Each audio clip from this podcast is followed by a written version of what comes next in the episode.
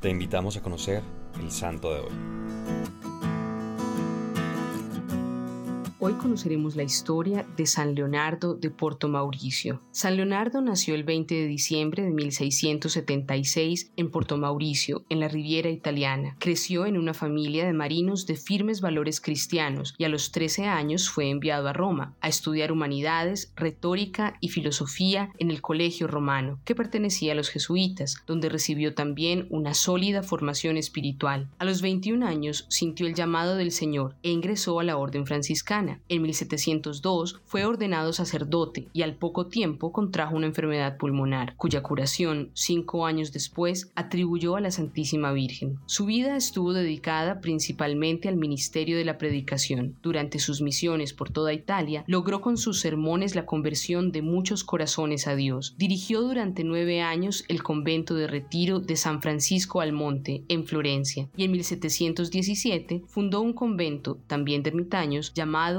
la soledad del encuentro. Allí redactó sus propósitos, un texto en el que se planteó un programa detallado para luchar por la santidad, la cual, conforme a lo descrito por él, tiene por fundamento la relación personal, el trato íntimo con Dios y la desconfianza en sí mismo. Según lo expresa San Leonardo, es necesario crear una zona de seguridad, una soledad mental llamada por mí país de la fe, donde en olvido de todas las criaturas hablaré y conversaré con Dios su edificio espiritual estuvo cimentado en la Santa Misa, la confesión, la liturgia de las horas, la meditación de la pasión de Cristo y la oración mental, la cual llamaba su pan cotidiano y consistía en su comunicación con Dios, que extendía a todos los momentos libres del día. Aparte de lo anterior, su método para adquirir y ejercer las virtudes teologales y cardinales consistía en obras de misericordia, actos de mortificación por amor y prácticas piadosas diarias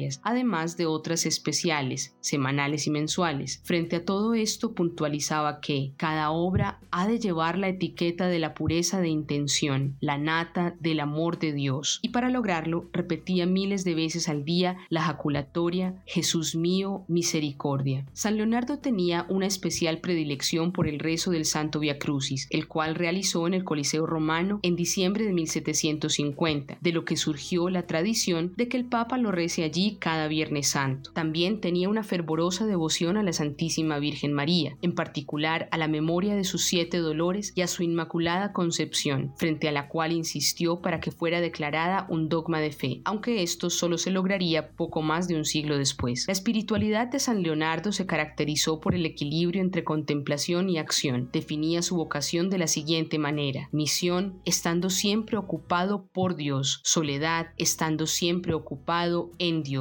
Aunque sentía gusto por la vida ermitaña, dejó los conventos para dedicarse, a pie y sin sandalias, durante 44 años a las misiones populares, para las que compuso un reglamento en 1712 y a las cuales llamó la campaña contra el infierno. Contrario a lo que se usaba en su época, hablaba con un lenguaje sencillo y directo y acogía a los pecadores con calma y misericordia. Para él, lograr que la gente acudiera a una buena confesión era el fin principal de las misiones. Cada misión duraba por lo general de 15 a 18 días y comenzaba con la entrega de un gran crucifijo al pueblo que visitaba, al que siempre decía, He aquí el compendio de cuanto les vamos a predicar en estos santos días, Jesús crucificado. Luego de cada misión se retiraba por unos días a orar, o como él decía, a predicar la misión a Fray Leonardo, es decir, a sí mismo, intensificando su comunión con Dios. Cerca de sus 75 años terminó su última misión el 24 de octubre de 1751 en las montañas de Bolonia, tras lo cual falleció en Roma el 26 de noviembre